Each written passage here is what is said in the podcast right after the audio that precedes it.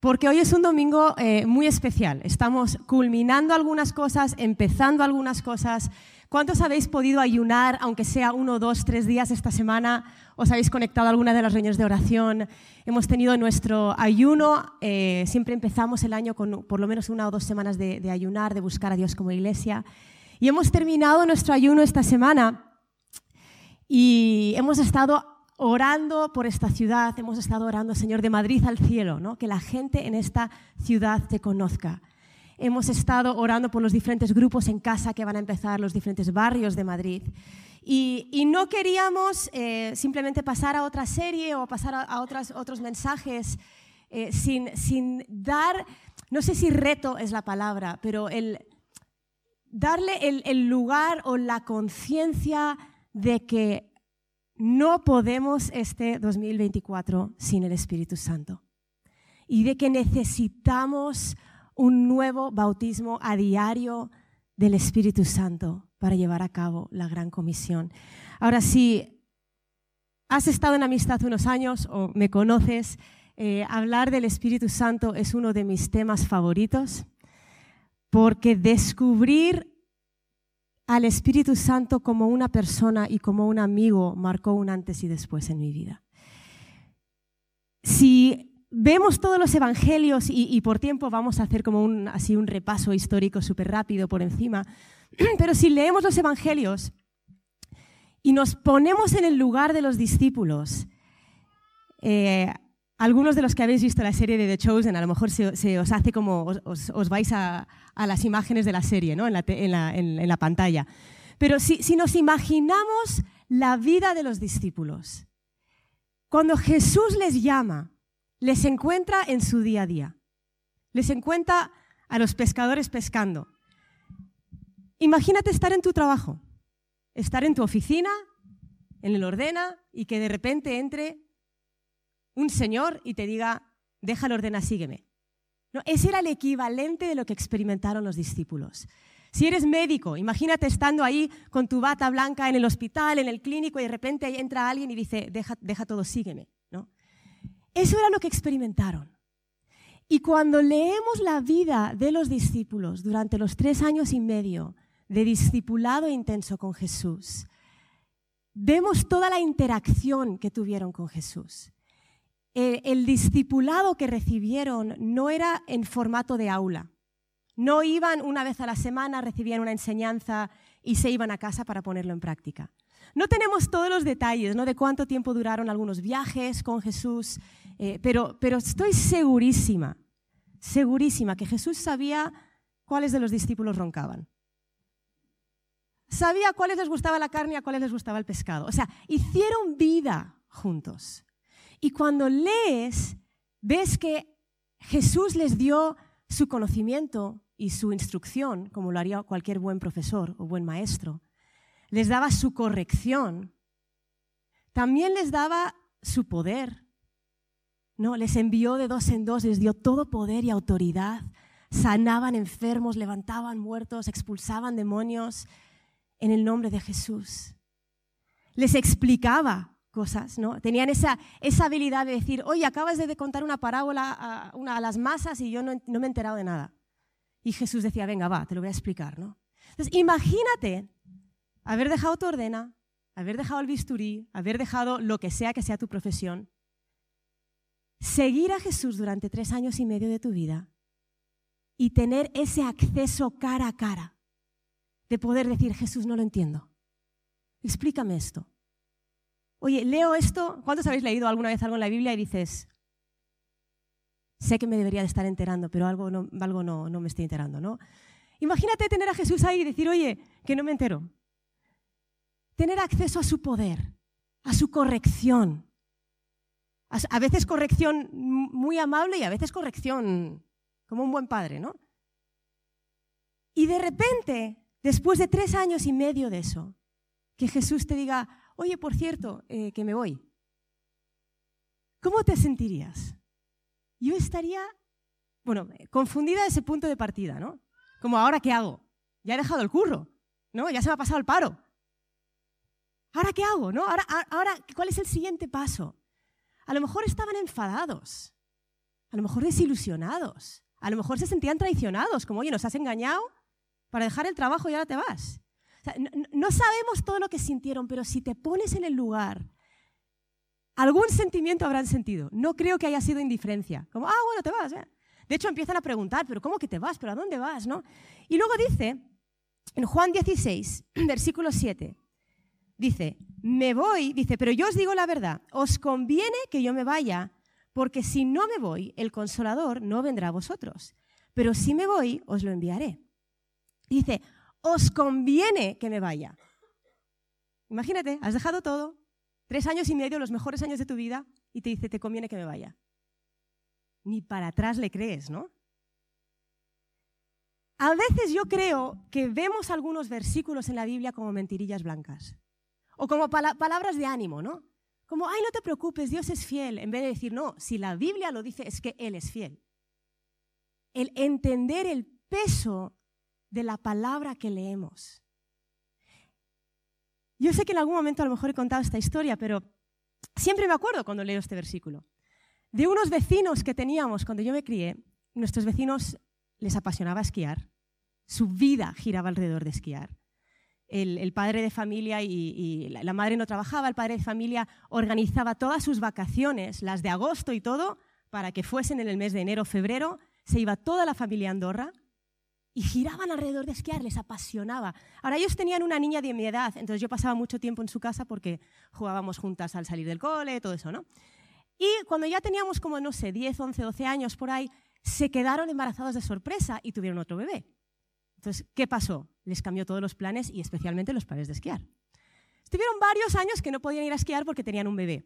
Ahora, cuando llegó a la edad de que el niño tenía la edad de poder quedarse en casa con la abuela, me acuerdo que un día le dice la madre al niño, dice, mira, la semana que viene nos vamos toda la familia a Andorra para ponernos vacunas. Vamos a estar toda la semana poniéndonos vacunas y visitando al médico. ¿Te quieres venir o te quedas con la abuela? Y el niño feliz se quedó con la abuela y los vecinos felices se fueron a Andorra a esquiar. Y yo leía este versículo y veía a Jesús diciendo a los discípulos, mira, me voy, pero me voy a poner vacunas. Te conviene quedarte y ya te envió al consolador. ¿Te, vienes conmigo a poner vacunas o te quedas con el consolador? Te quedas con el consolador, ¿no?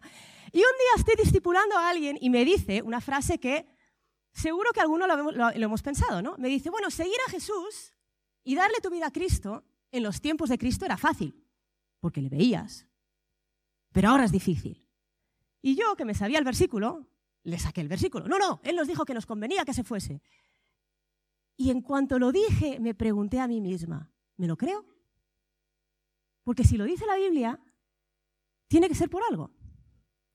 Entonces, imagínate, has dejado tu trabajo y has vivido los tres años y medio mejores de tu vida has tenido acceso directo al amor del Padre, a su, a, a su conocimiento, a su corrección, a sus enseñanzas, a su poder, a su autoridad. Has visto su gloria y te dice que te conviene que te vayas. Si eso es verdad, el Espíritu Santo es la persona más increíble del universo en nuestro día a día, en nuestra vida. Ahora, en el momento cuando leemos la Biblia, los discípulos no lo entienden, ¿no? Esto de te conviene que me vaya. Y es normal, ¿no? Porque ni siquiera entendían, no entendían muchas cosas, ¿no? No lo entendieron, pero más adelante, cuando Jesús resucita, imagínate, ¿no? Has dejado todo, tres años, tres mejores años de tu vida, de repente se muere. El que tú pensabas que iba a ser el Mesías y el Salvador, de repente se muere. Imagínate el shock de su muerte, pero imagínate el shock de su resurrección. Eso debe de ser una absoluta locura. De repente entienden cosas, entienden versículos, entienden parábolas, entienden historias. Entonces Jesús, si, recapitulamos, les cuenta a sus discípulos, oye, te conviene que me vaya, va a venir el consolador. Muere, resucita y luego vemos que les da la gran comisión. ¿no? Dice, ir por todo el mundo, vamos a hacer discípulos. Y vamos a, retomar la historia desde ahí. Vamos a leer Hechos 1 del 3 al, al 12. dice, a estos también, después de su padecimiento, se presentó vivo con muchas pruebas convincentes, apareciéndoseles durante 40 días y hablándoles de lo concerniente al reino de Dios. Y reuniéndolos les mandó que no salieran de Jerusalén, sino que esperaran la promesa del Padre, la cual le dijo, oísteis de mí. Pues Juan bautizó con algo, agua, pero vosotros seréis bautizados con el Espíritu Santo dentro de pocos días. Entonces los que estaban reunidos le preguntaban diciendo, Señor, ¿restaurarás en este tiempo el reino de Israel? Y él les dijo, no os corresponde a vosotros saber los tiempos ni las épocas que el Padre ha fijado con su propia autoridad. Pero recibiréis poder cuando el Espíritu Santo venga sobre vosotros y me seréis testigos en Jerusalén, en toda Judea y Samaria y hasta los confines de la tierra. Después de haber dicho estas cosas, fue elevado mientras ellos miraban, y una nube le recibió y le ocultó de sus ojos. Y estando mirando fijamente al cielo, mientras él ascendía, aconteció que se presentaron junto a ellos dos varones en vestiduras blancas, que les dijeron, varones galileos, ¿por qué estáis mirando al cielo? Este mismo Jesús que ha sido tomado de vosotros al cielo, vendrá de la misma manera, tal como lo habéis visto ir al cielo. Entonces regresaron a Jerusalén. Entonces Jesús ha vivido con ellos tres años, les ha dado poder, autoridad, amistad, conocimiento, guía, les ha dicho que les conviene que se vaya, muere, resucita, les da la gran comisión. Y les dice, necesitáis al Espíritu Santo, esperar al Espíritu Santo. me encantaría que en la Biblia nos diese más adjetivos y más detalles de qué sintieron, de qué sintió cada discípulo, pero yo me pongo en lugar y yo pienso, si yo le he dado mi vida y han sido los mejores años de mi vida y me dice que me conviene que me vaya, yo iría corriendo a toda leche a Jerusalén. Como si me conviene esta persona del Espíritu Santo, este regalo del Espíritu Santo, no me lo quiero perder. Si he vivido los mejores años y me dices que viene algo mejor, deben de haber ido corriendo a Jerusalén. Entonces, el Espíritu Santo fue enviado para que ellos tuviesen todo lo que habían tenido esos tres años y más. Antes del Espíritu Santo, antes de la venida del Espíritu Santo, los discípulos le veían cara a cara y le preguntaban y conversaban. Pero cuando Jesús se iba, tenían que esperar a que volviese, ¿no? Lo vemos una y otra vez en los evangelios. Jesús se va a orar y están ahí esperando a que vuelva, ¿no? Están en la barca con la tormenta y, ah, mira, por fin ha llegado Jesús, lo calma, ¿no? Pero cuando viene el Espíritu Santo, está con nosotros siempre. Ya no es alguien con quien hablo aquí, es alguien que está aquí, que está dentro. Cuando Jesús resucita, le ven morir, le ven resucitar, les da la gran comisión que hemos machacado tanto en este último año, de ir por todo el mundo, hacer discípulos. Y luego les dice, pero no puedes empezar todavía sin el Espíritu Santo. Y si seguimos leyendo toda la historia, te animo a leerlo esta semana, Hechos eh, capítulo 1, capítulo 2, capítulo 3, vemos que corren a Jerusalén y están esperando en el aposento alto eh, eh, a que llegue el Espíritu Santo. Pasa el primer día, segundo día, seguro que pensaron que el tercer día vendría, no vino. Séptimo día, ocho, nueve, el décimo día viene el Espíritu Santo y viene con, con viento, con fuego, con poder, empiezan a hablar en otras lenguas. hicieron tanto alboroto y tanto ruido que la gente que no estaba siendo parte de eso, que pasaban por ahí, les acusaron de estar borrachos. ¿no? Dijeron, esta gente, esta gente está borracha. ¿no? Ahora, esto pasa en Hechos 2. Pero lo que quiero que os quedéis en esta mañana es que vemos a Pedro en Hechos 2, siendo lleno del Espíritu Santo, recibiendo el don de lenguas, hablando en otras lenguas, explicándole a la gente lo que está sucediendo, a los que acusaban de que estaban borrachos.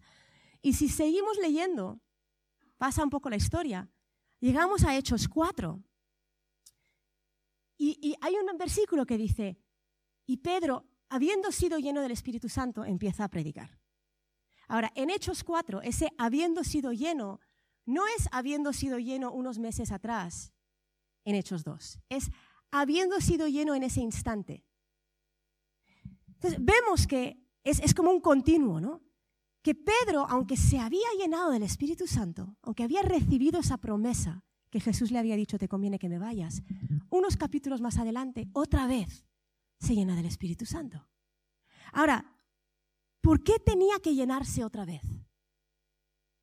Porque goteaba. Ahí donde él iba, iba compartiendo del, Señor, compartiendo el Evangelio, compartiendo su amor, compartiendo su vida, haciendo discípulos, llevando a cabo la gran comisión y necesitaba volver a llenarse. ¿Sabes que vemos lo mismo en la vida de Jesús? ¿Os acordáis de esa historia cuando va, por, rodeado de la multitud de camino a casa de Jairo a orar por su hija y una mujer toca su manto y es sanada? Y Jesús dice, ¿quién me ha tocado? He sentido que ha salido poder de mí. ¿Te imaginas ser tan consciente del Espíritu Santo en tu vida que, fuese, que supieses, necesito llenarme, acabo de gotear? Acabo de, mi tanque de Espíritu Santo se acaba de vaciar. Necesito volver a llenarme. Esto es lo que vemos en la vida de Jesús, es lo que vemos en la vida de los discípulos y es lo mismo que nos pasa a nosotros. ¿Cuántos, os ha pasado que vas a, un evento, a lo mejor una noche alabanza, un retiro de iglesia, y sales llenísimo? Pero a la semana, a los cinco días, al mes, ¿qué ha pasado? Has goteado y necesitas volver a llenarte. Necesitamos volver a llenarnos para llevar a cabo lo que Dios nos ha pedido necesitamos al Espíritu Santo. Y si no vives sabiendo que necesitas al Espíritu Santo en tu día a día, es posible que estés viviendo por debajo del llamado de Dios a tu vida. Y yo sé que es muy fácil entrar en piloto automático, ¿no?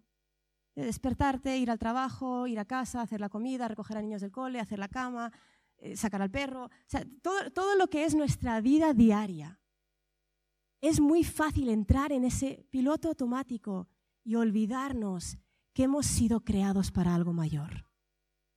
Y que para ese algo mayor necesitamos desesperadamente al Espíritu Santo.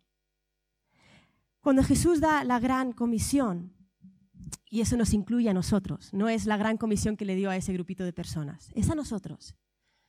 Y nos dijo, id por todo el mundo. Si habéis hecho el entrenamiento de, grupos en casa, lo hemos machacado. ¿no? Ir por todo el mundo no es haz las maletas y vete de misionero, aunque algunas personas Dios os hablará de hacer eso.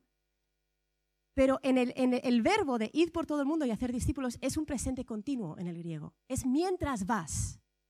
Es mientras vas, haz discípulos. Mientras vas al súper, mientras vas al cole, mientras estás en el metro, mientras sacas al perro.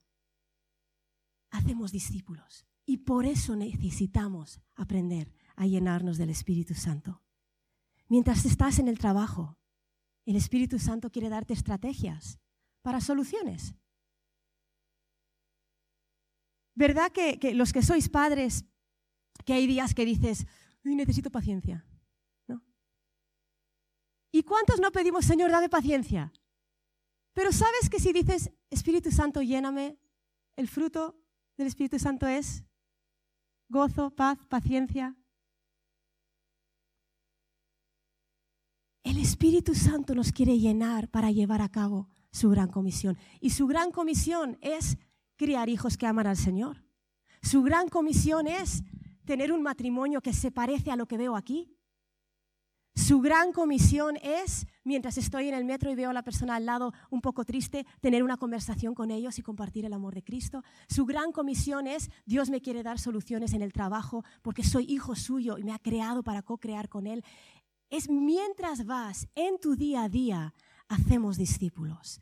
Ahora, podemos orar por una visitación del Espíritu Santo y lo vamos a hacer en un rato, por eso hay un poco más de alabanza al final, ¿no? Para poder disfrutar. Pero no se trata de eso, se trata de aprender a decir, Espíritu Santo, aquí estoy, lléname, te necesito, te necesito, te necesito. En Efesios 5, versículo 18, Pablo da la instrucción, ¿no? Dice, no os embriaguéis con vino, sino ser llenos del Espíritu Santo. Y me acuerdo del día que yo leí este versículo y me di cuenta que Pablo le decía como una orden. Llénate del Espíritu Santo. O sea, no lo dice como sugerencia. No dice, no te llenes de vino si estás un poco depre, ponte una canción lenta de alabanza, a ver si te animas con un poco del Espíritu Santo. O sea, lo dice como orden. Y, cuando leí eso pensé, wow, parece súper fácil, ¿no? Porque si es una orden es que se puede hacer. Dios no te va a decir que hagas algo que es imposible hacer, ¿no? Y si lo dijese al revés, no saquéis esto de contexto, ni grabéis esto, ni subáis esto a redes, si dijese, no te llenes del Espíritu Santo, embriágate de vino, las mañanas tendrías tu Biblia, tendrías la musiquita y tendrías el vodka, ¿no? Dirías, voy a hacer lo que dice la Biblia. Dice que me, que me, que pues me emborracho. Pero da el ejemplo porque es igual de fácil llenarnos del Espíritu Santo. Y decir, Espíritu Santo, lléname, lléname, no me muevo hasta que me llenes. Porque es imposible vivir en este planeta haciendo lo que me has pedido hacer sin el Espíritu Santo. Y del domingo pasado he goteado, aunque sea lunes por la mañana. ¿eh? Te aseguro que de hoy a mañana has goteado del Espíritu Santo y necesitas volver a llenarte.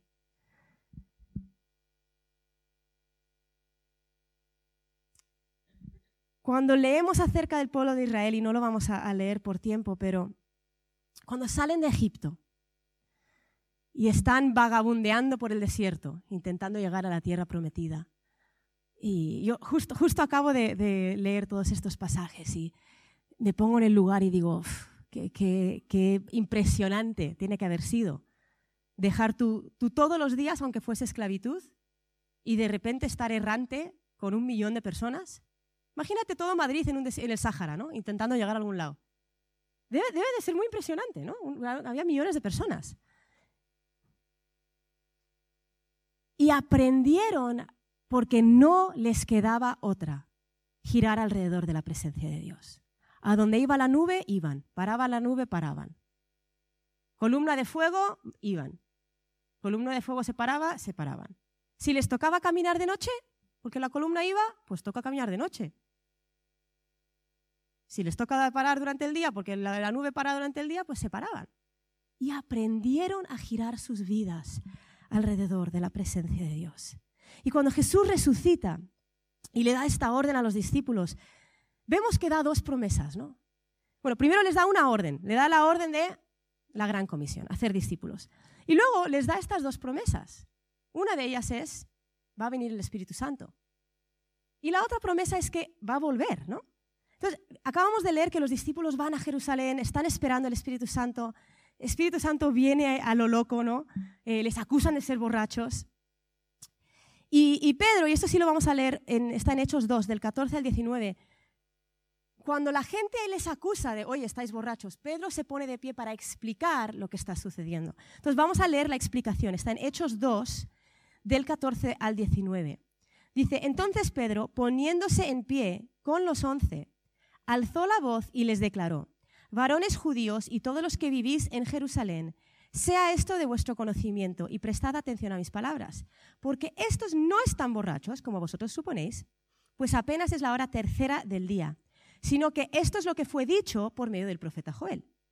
Y sucederá en los últimos días, dice Dios, que derramaré de mi espíritu sobre toda carne, y vuestros hijos y vuestras hijas profetizarán, Vuestros jóvenes verán visiones, vuestros ancianos soñarán sueños, y aún sobre mis siervos y sobre mis siervas derramaré de mi espíritu en esos días, y profetizarán.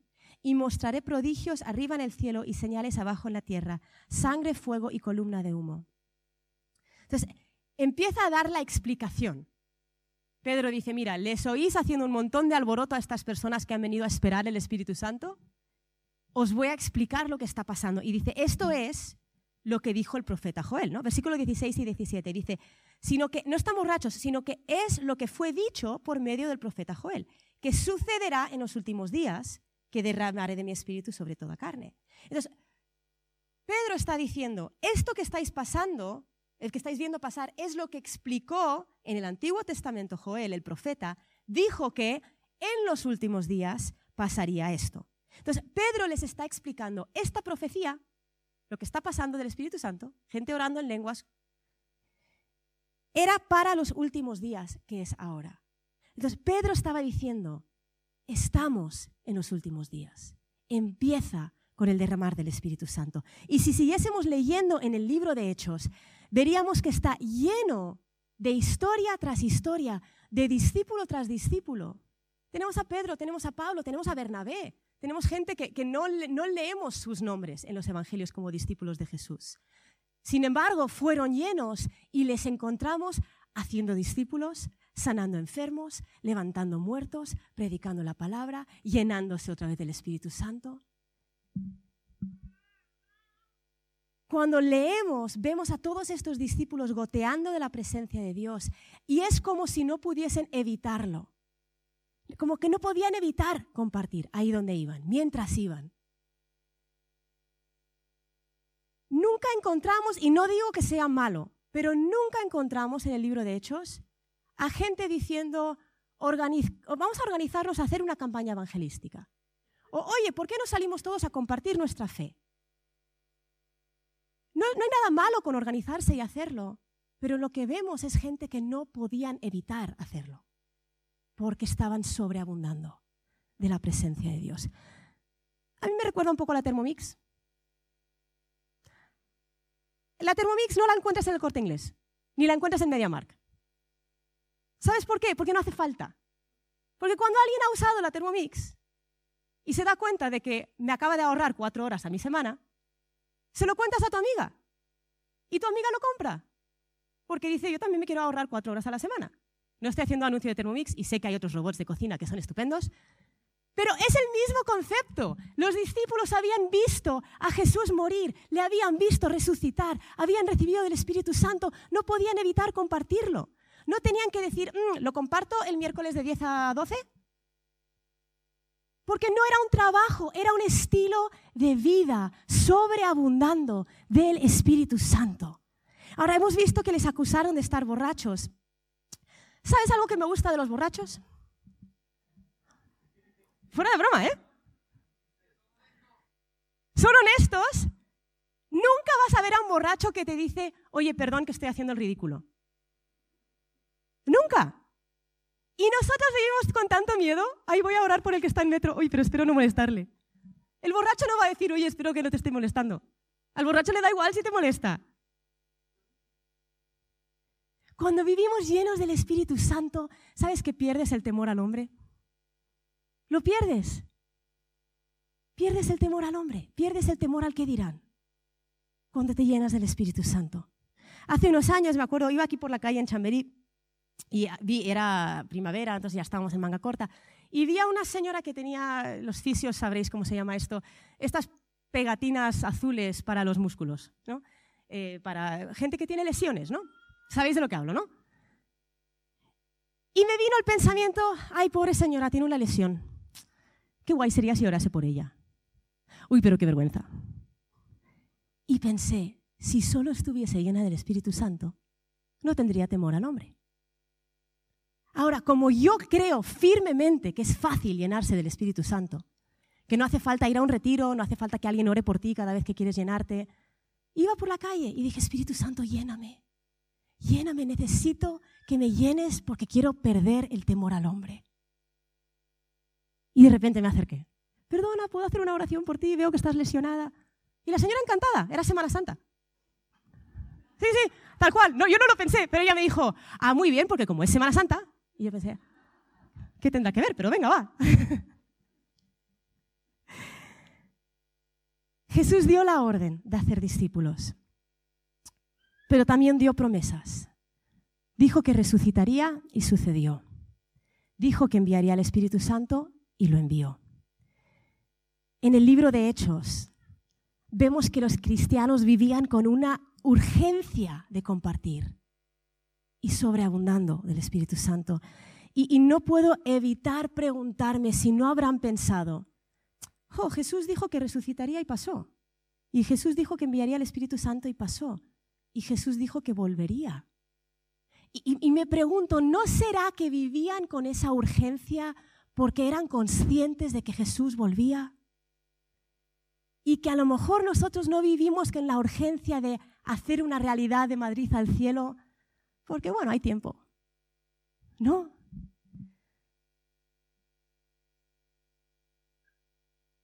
Ahora, hemos visto que los discípulos tenían estas órdenes, ¿no? Ir por todo el mundo, pero antes eh, esperar. Y tenían que esperar porque era imposible. Eran poquito más de 12 pringadetes, ¿no?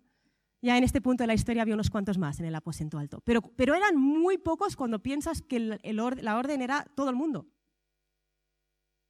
Imagínate, era la mitad de esta habitación y que digan, vamos todos a cambiar todo el planeta, sin redes sociales. O sea, era absolutamente imposible sin el Espíritu Santo. Y tenían que esperar. Y, yo pienso, Cristo volvía, vivían con esa urgencia de que Cristo volvía y tenían que contarle a todo el mundo que Él había resucitado, porque era parte de, la orden, era parte de la gran comisión. Querían contarle a todo el mundo que podían ser libres del pecado, libres de la muerte. Era urgente llevar a cabo la gran comisión, pero imposible sin el Espíritu Santo. Entonces, si era urgente, pero imposible sin el Espíritu Santo, entonces lo más urgente era el Espíritu Santo. Llevamos varios eh, meses con nuestro lema. ¿Cuál es nuestro lema? De Madrid al cielo, hasta tenemos una cancioncita. De Madrid al cielo. Si no viniste al retiro, te perdiste la cancioncita. Porque queremos hacer eso una realidad.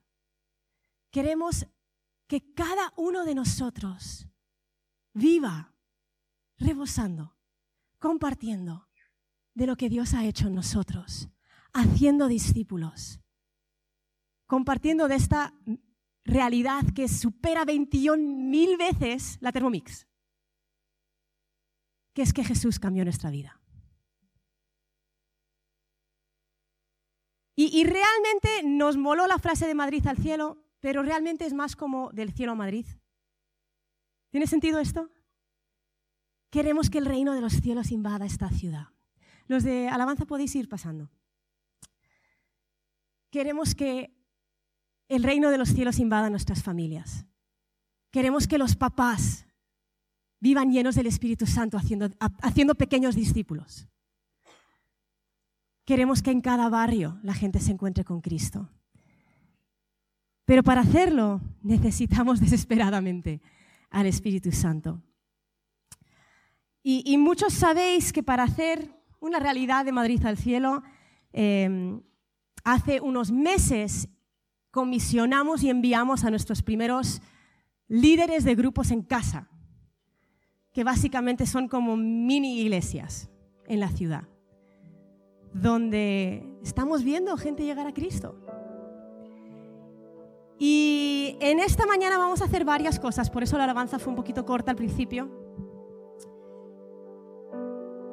Vamos a orar para que el Espíritu Santo nos llene. Porque si tú le has dado tu vida a Cristo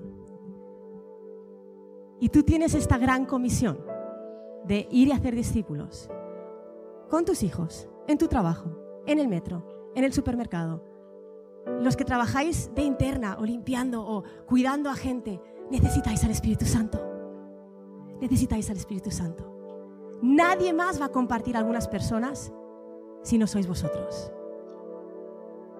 Con ideas creativas, con soluciones. Yo tengo un amigo, y es amigo personal, ¿eh? no es una historia que me contaron, que me contaron, que me contaron. Un amigo personal. Su madre es química y estaba orando por una fórmula química para fórmula de leche de bebé. Una noche tiene un sueño con toda la fórmula matemática y se despierta Ahora tienen una mega empresa de leche en polvo para bebés. Han traído el reino, ¿cómo? el reino de los cielos a la tierra. Porque vivían conectados al Espíritu Santo. Entonces vamos a orar en esta sala y en la sala de retransmisión. Y si lo estás viendo en casa, llénate del Espíritu Santo. Pero no es llénate hoy y ala, hasta el año que viene. Es aprende a llenarte en tu casa del Espíritu Santo porque lo necesitas desesperadamente.